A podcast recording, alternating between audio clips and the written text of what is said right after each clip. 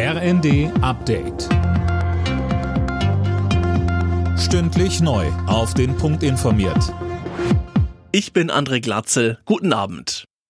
Viele Deutsche sehen in Fake News eine Bedrohung für die Demokratie. Im Rahmen einer Bertelsmann-Studie haben das mehr als 80 Prozent der Befragten gesagt. Am häufigsten werden Desinformationen bei TikTok, Facebook und X wahrgenommen. Ob die sich auch auf das Wahlverhalten auswirken, bleibt abzuwarten, sagte uns Kai Unzicker von der Bertelsmann Stiftung.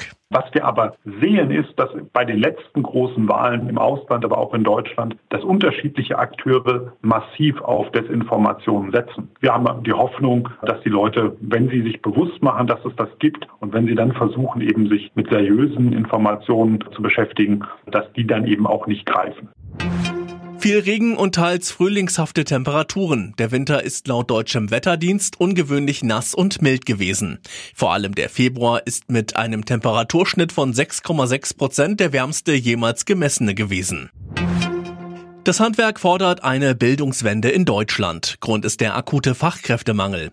Sönke Röhling, zu Beginn der Münchner Handwerksmesse hat der Zentralverband des deutschen Handwerks neue Zahlen zu den Lehrstellen vorgelegt. Im vergangenen Jahr sind rund 20.000 Lehrstellen unbesetzt geblieben und das liegt nach Ansicht des Verbands auch daran, dass jahrzehntelang gepredigt wurde, dass ein Studium das einzig wahre ist. Der CDH fordert deshalb ein Umdenken. Berufliche und akademische Bildung müssten gleichgestellt und die Betriebe bei der Ausbildung unterstützt werden. Laut Wirtschaftsminister Habeck gibt es viele Menschen zwischen 20 und 30 ohne Ausbildung, die aber arbeiten könnten. Da sieht er großes Potenzial. Für die deutschen Fußballfrauen geht es heute um das Olympiaticket. In der Nations League spielt die DFB 11 gegen die Niederlande um Platz 3. Der Gewinner darf auch nach Paris. Anstoß ist um 20.45 Uhr. Alle Nachrichten auf rnd.de